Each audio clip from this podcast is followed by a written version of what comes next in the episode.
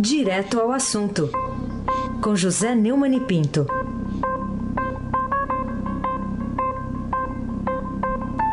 Oi, Neumani, bom dia. Bom dia, Raíssen Abac, o craque.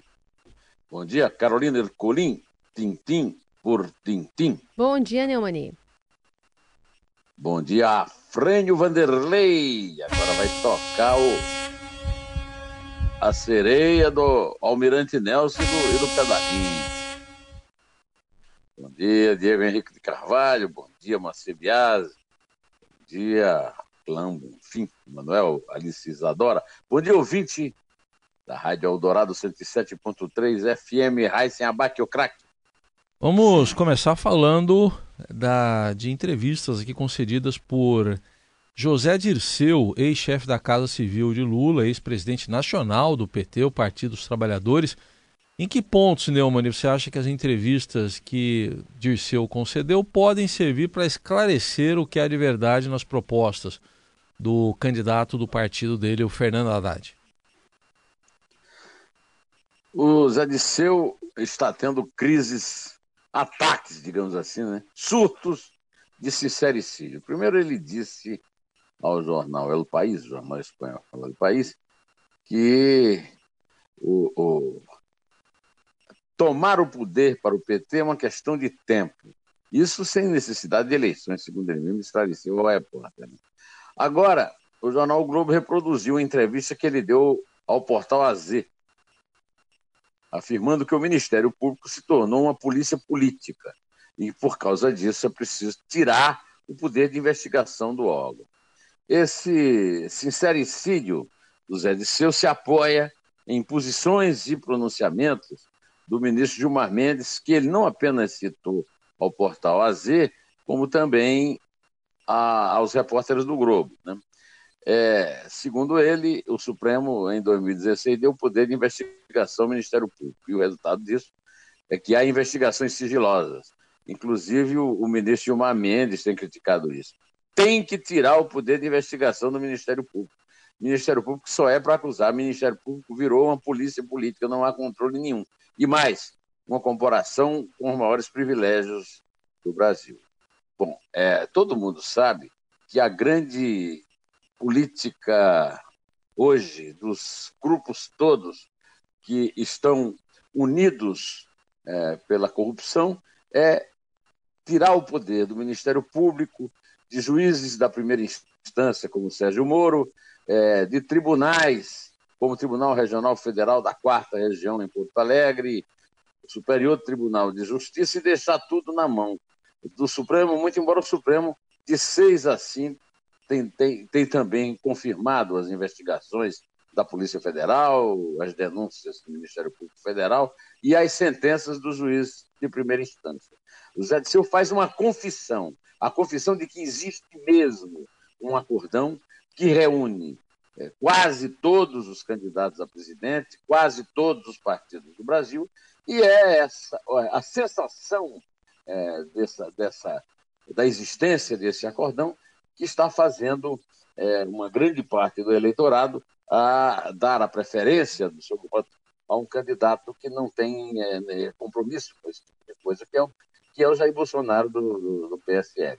O, o, Geraldo Alckmin, que tinha grande chance, perdeu essas chances ao longo da, da campanha, segundo as pesquisas, exatamente por ter jogado toda a sua força, o, a, toda o prestígio do governo de São Paulo numa aliança com o Centrão. Né? O, Centrão é, o Centrão é a própria essência né, desse acordão que o Zé Disseu está é, declarando realmente existir num, numa atitude sincericida. Carolina Ercolim, tintim por tintim. Neumani, a manchete do Estadão hoje registra Centro sinaliza a união e ataca radicalismo do PT e Bolsonaro. Será que a carga pesada dessas críticas ao candidato que tem aparecido em primeiro lugar nas pesquisas, né, o Bolsonaro, vai de fato mudar o panorama de um segundo turno entre ele e Haddad, uma estratégia que ficou clara nesse debate de ontem lá na TV Record?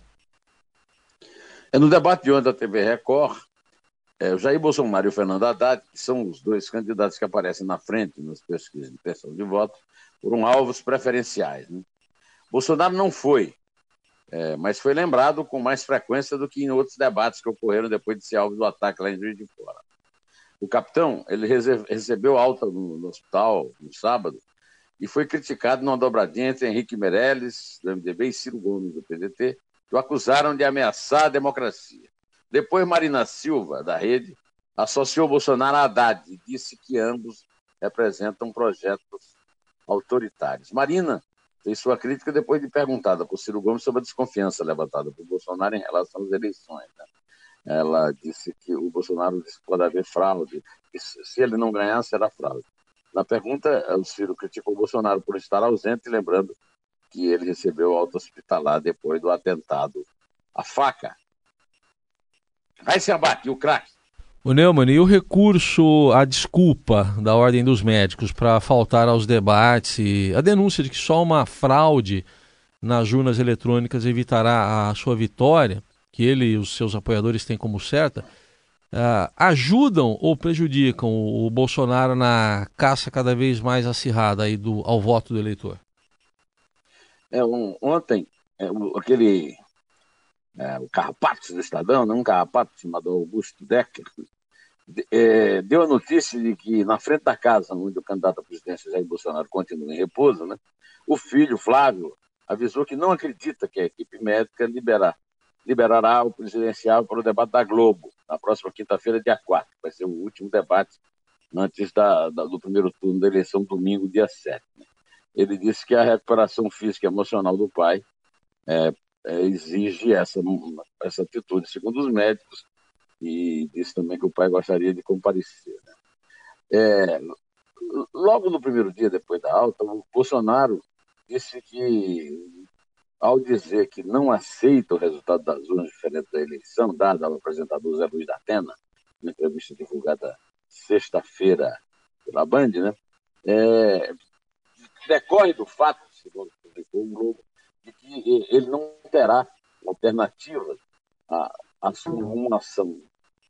Alô? Alô? Pode falar, estamos ouvindo. Neumann? Bom, a gente perdeu o contato com o Neumann, já já ele vai retomar aqui a ligação para comentar aí essa possibilidade até de ausência do Bolsonaro nesse último debate da TV Globo, que está marcado para a próxima quinta-feira à noite. Está de volta. Pois não, Neumann, estamos na escuta aqui. Então, meu amigo Raíssa, né? Então ele, ele disse que não dá para aceitar passivamente uma fraude. O problema é o seguinte: em relação à saúde dele, não dá para não dá para você discordar. Ou se o médico acha que ele não deve comparecer ao debate, tudo bem. Eu não sei em que aqui comparecer ao debate poderia ajudá-lo ou prejudicá-lo, dependendo do desempenho dele. Agora, é o que ele não pode afirmar que haverá fraude porque todos nós sabemos que há fraude. Por exemplo, na eleição de 2014, houve um estelionato eleitoral. Né? O, o PT eh, recorreu, a Dilma Rousseff e o PT recorreram a atitudes completamente cretinas, fora autoritárias, mentirosas, houve um estelionato. E ninguém lembra isso no debate, né? Inclusive contra a Marina Silva, que parece que esqueceu. Agora, o, você não pode dizer que está havendo fraude se não puder provar. É, a verdade é essa. Eu posso dizer aqui, há fraude nas eleições, já participei de, de cobertura no jornal que evitaram resultados negativos da fraude. Agora, um candidato, é, são duas coisas. Primeiro, só pode afirmar é, que houve fraude é, se puder provar. E, em segundo lugar, tem que trabalhar concretamente para acabar com o fraude. O Bolsonaro tem uma grande pregação aceitada por seus prosélitos de que inventou aí a, a, o voto impresso até agora eu não consegui entender como é que o voto impresso acaba com a fraude. Né? De qualquer maneira, é, ele está na preferência da pesquisa e, ao mesmo tempo, os seguidores dele é, dizem que as pesquisas são é, manipuladas. Se são manipuladas, como é que o dão em primeiro lugar? Né? Quer dizer, poderia abandonar esse discurso é, e partir para o segundo turno é, contra Haddad, se segundo turno houver. Os, os, os partidários dele acham que ele vai ganhar no primeiro turno. A ver, né? Carolina Ercolim, tintim por tintim.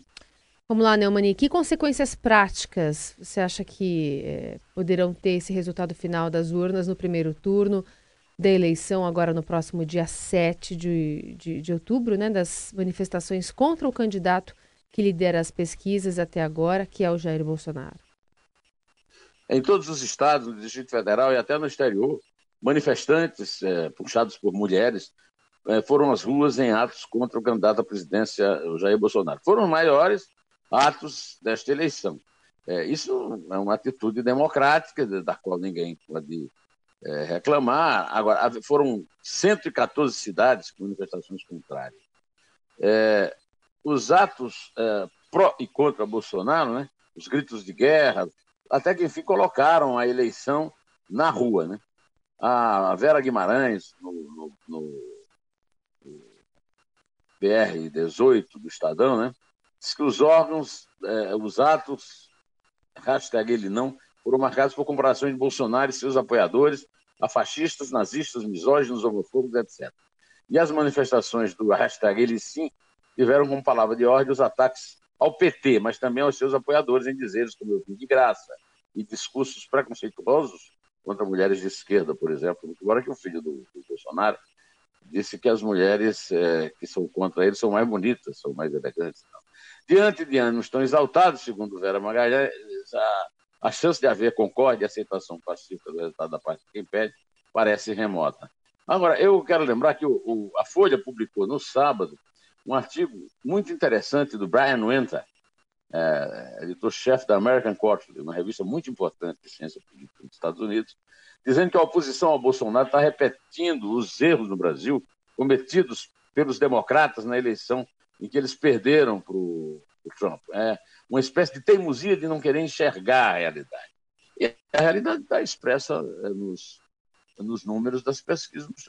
O Bolsonaro é o candidato que está empolgando o voto contra a corrupção e pela manutenção de é, grandes operações policiais, do Ministério Público, que o Zé Disseu execrou, e na Justiça de Primeira Instância de combate à corrupção. Ah, aqui o craque. Ô Neumann, tivemos também protestos pró-Bolsonaro no fim de semana, especialmente ontem, e muitos dos seguidores dele ah, acabaram fazendo apelos né, dos partidários do Bolsonaro em várias cidades brasileiras para que os candidatos do chamado centro desistam de disputar o pleito para facilitar, na visão deles, a derrota do, do Haddad e uma eventual vitória em primeiro turno aí do, do Bolsonaro. Como é que você vê esse apelo aí deles? Eu acho que da mesma forma que ninguém vai renunciar para que se une em torno de uma candidatura centrista para evitar que o Bolsonaro chegue ao segundo turno, eu quero, eu quero lembrar que para o candidato do centro chegar ao segundo turno, ele precisa primeiro superar o Haddad que está em segundo lugar, pelo menos até a, a, última pesquisa que eu vi. Depois pode tentar superar o, o Bolsonaro. Né? Da mesma forma, acho que é impossível atender o apelo, né? E, e, e, veja, o caso do João Amoedo, por exemplo, praticamente não há mais votos ao João Amoedo nas pesquisas. Né? Álvaro Dias, a mesma coisa. O, o, Henrique Meirelles também. Dizer, a única informação que eu acho que poderia ajudar de alguma forma o Bolsonaro seria uma renúncia do Alckmin, que eu acho muito duvidosa, vão estar apostando é, na virada até o último dia. E, e, e também o Alckmin tem, principalmente em sua base aqui, desmilinguido. Eu não vejo nenhuma possibilidade de sucesso desse tipo de, de apelo. Né? O, o, na hora H, no segundo turno, é que aí sim os dois candidatos que chegarem lá ao segundo turno terão o mesmo tempo de televisão, participarão do debate um de frente ao outro, a, as posições serão mais claras e aí será tomada a decisão definitiva. Né? O, o, o editorial do Estadão está lembrando que vai ter um dia depois. E no dia depois, o, todo mundo vai ter que trabalhar para tirar o Brasil do buraco, seja qual for o vencedor. Carolina Ercolim, tintim por tintim. Neumani, na sexta, o ministro do Supremo, Ricardo Lewandowski, autorizou o ex-presidente Lula, que está preso lá em Curitiba, a dar uma entrevista exclusiva à colunista da Folha de São Paulo, Mônica Bergamo. E aí, logo em seguida, o seu colega de plenário, Luiz Fux, proibiu esse ato. Aliás, está um climão tá, que está sendo que ser administrado pelo Dias Toffoli, especialmente nesse começo de semana lá no Supremo. Mas quem você acha que vai ganhar essa disputa entre Supremos, Neumani? É, o noticiário do UOL está dando hoje, como você lembrou, que o Toffoli está sondando os colegas sobre a votação na quarta-feira da censura prévia imposta por Luiz Fux a Lula. O Lewandowski é, autorizou a entrevista do Lula a Mônica Bergamo e o Luiz Fux proibiu e, e, e, disse que mesmo que a entrevista seja feita, vai proibir a divulgação, o que é realmente censura prévia. Né? De acordo com a Folha, que tem interesse no caso, porque a Folha quer publicar entrevista, né? até ministros contra Lula estão condenando a atitude do colega e Toffoli está tentando ver aí se, se decide essa parada até quarta-feira. Eu acho melhor esperar para ver, porque é, para saber o que, que atitude vai ser tomada pelo plenário do Supremo a respeito, porque quando eu acompanhava política na, na minha casa paterna, meu pai era chefe político, meu pai sempre me disse que é, cabeça de juiz é, é, como bumbum de bebê e barriga de grávida. Agora, barriga de grávida não tem mais esse mistério todo, mas cabeça de juiz continua sendo, né? Raíssen Abac, o craque.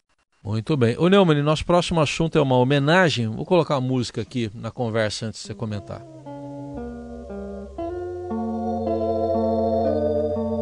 Tem certos dias em que eu penso em minha gente e sinto assim todo o meu peito se apertar. Olha aí, gente humilde, a parceria do Chico Buarque, Vinícius de Moraes e o, e o garoto, né? Aníbal Augusto Sardinha. Garoto. É isso aí. E que, que importância tem a Ângela Maria que morreu nesse fim de semana aos 89 anos aqui em São Paulo? Ângela Maria foi enterrada ao lado do marido musical dela, é, o Calbi Peixoto, né? Ângela Maria foi a cantora que influenciou a Elis Regina, basta isso. Elis Regina, a maior cantora do Brasil em todos os tempos, foi é, começou imitando Angela Maria, porque Angela Maria era a grande referência do rádio brasileiro, a grande cantora do rádio. Uma cantora maravilhosa, a gente está ouvindo aí essa música belíssima do garoto, que, com letra do Chico Buarque e do, e do Vinícius, para ter uma ideia da, da, da grande. do talento enorme, do talento é, insuperável, né? Da, a, segundo o Júlio Maria, né? na reportagem do Estadão, ela é a matriz de todas as vozes. Segundo o Júlio, o efeito Ângela Maria na história da música brasileira foi avassalador a partir do momento em que a Rádio Marinque Veiga, num primeiro momento, e a Rádio Nacional, logo depois passaram a propagar suas vozes pelas casas do país. A era do rádio pulsava em alto volume e as vozes de Ângela e Calbi, naqueles meados da década de 40, seriam definidoras de um canto que moldaria gerações seguintes. Eu que tive o prazer e a honra de conviver com a Liz Regina, tive também o prazer e a honra de ouvir várias vezes a Ângela e a Ângela com Calbi, o que era esse casamento musical perfeito. Carolina Ercolim, fã de Ângela Maria como todos nós, faça a sua pergunta final. Então, vamos lá, né, mano? Eu queria saber o que, que você acha é, que aquilo que você chama de lambanças, né, dos sopradores de apito, pode fazer o Campeonato Brasileiro da Série A em matéria de credibilidade e em que isso afeta esse negócio importante aqui no Brasil? É, primeiro eu quero dizer que eh, o Heisen vai comemorar bastante até o fim do campeonato, porque vai ser difícil tirar o Palmeiras lá do topo. Hein? Será? O Palmeiras tem, é, o Palmeiras tem, o Palmeiras tem um, o Palmeiras descobriu a fórmula de conviver com os vários torneios que disputa, porque tem um elenco muito grande, um elenco muito bem composto, e que caiu na mão do Filipão, e o Filipão está dando jeito. Agora, eu quero dizer que a rodada de ontem, na qual o Palmeiras subiu, e sem ajuda nenhuma de juiz, o Palmeiras subiu por seu exclusivo mérito, né? É, mas foi prejudicada pelas lambanças de arbitragem. No, no, o, o primeiro interessado é, na, de superar o Palmeiras na liderança foi o Internacional, e o jogo do Internacional com vitória da Bahia no, no Beira Rio, né, em Porto Alegre, foi primeiro um impedimento mal marcado de Camilo, que levou o juiz a anular um gol de Nico Lopes. Não houve a falta do lado esquerdo do ataque, é, fora da área do ataque do Inter. O zagueiro, o zagueiro do Vitória não estava na área como teria de estar quando tirou a bola com a mão e o pênalti foi pessimamente marcado porque o juiz não viu, o bandeirinha não viu e os auxiliares de fundo do, do campo também não viram. a falta ia ter que ser batida de novo. O jogador levaria cartão amarelo porque desobedeceu a distância regulamentar, porque o jogador estava dentro da área. Marcar o pênalti foi o absurdo dos absurdos. No jogo de outro interessado no título, o São Paulo contra o Botafogo, o juiz não deu um pênalti claro de Gonçalo Carneiro em Igor Rabelo e não deu falta de Joel Carlos em Reinaldo, quando ele teria ser expulso. O jogador do Botafogo foi de uma violência absurda com a sola e a FIFA já proibiu de jogar com a sola da, da, da chuteira. E o juiz nem viu. Né? Agora, o, o, a lambança das lambanças foi num jogo lá da parte de baixo da tabela. Santos com o Atlético do Paraná. O, o pênalti a favor do Santos foi um absurdo de um juiz chamado Caio Augusto, do Rio Grande do Norte. Um juiz que nunca tinha apitado um jogo é, na Série A do Brasileirão. Né? É claro que todo mundo está reclamando da ausência do VAR. O VAR é muito caro. Mas, para chegar ao VAR, eu concordo com o Taciba lá, da Ciba lá da Globo. Tem que primeiro profissionalizar a arbitragem. Ficar reclamando de juiz não adianta. Foi que a CBF, que ganhou uma fortuna, que está trocando o Mercedes novo do presidente, é, que vai ser presidente, quer dizer, o, o atual presidente anda no Mercedes, agora compraram um Mercedes para o que vai ser presidente andar. Enquanto isso, não profissionaliza o quadro de arbitragem, propiciando esse festival de horror que foi a, a, rodada de ontem no Campeonato Brasileiro. Agora vamos prestar uma homenagem aos três gols do Palmeiras ontem, que o levou à liderança. É o nosso companheiro Aysen Abac, com a contagem feita por Carolina Ercolim, tintim por tintim. Vamos lá, Neumann. É três. É dois. É um. Inter.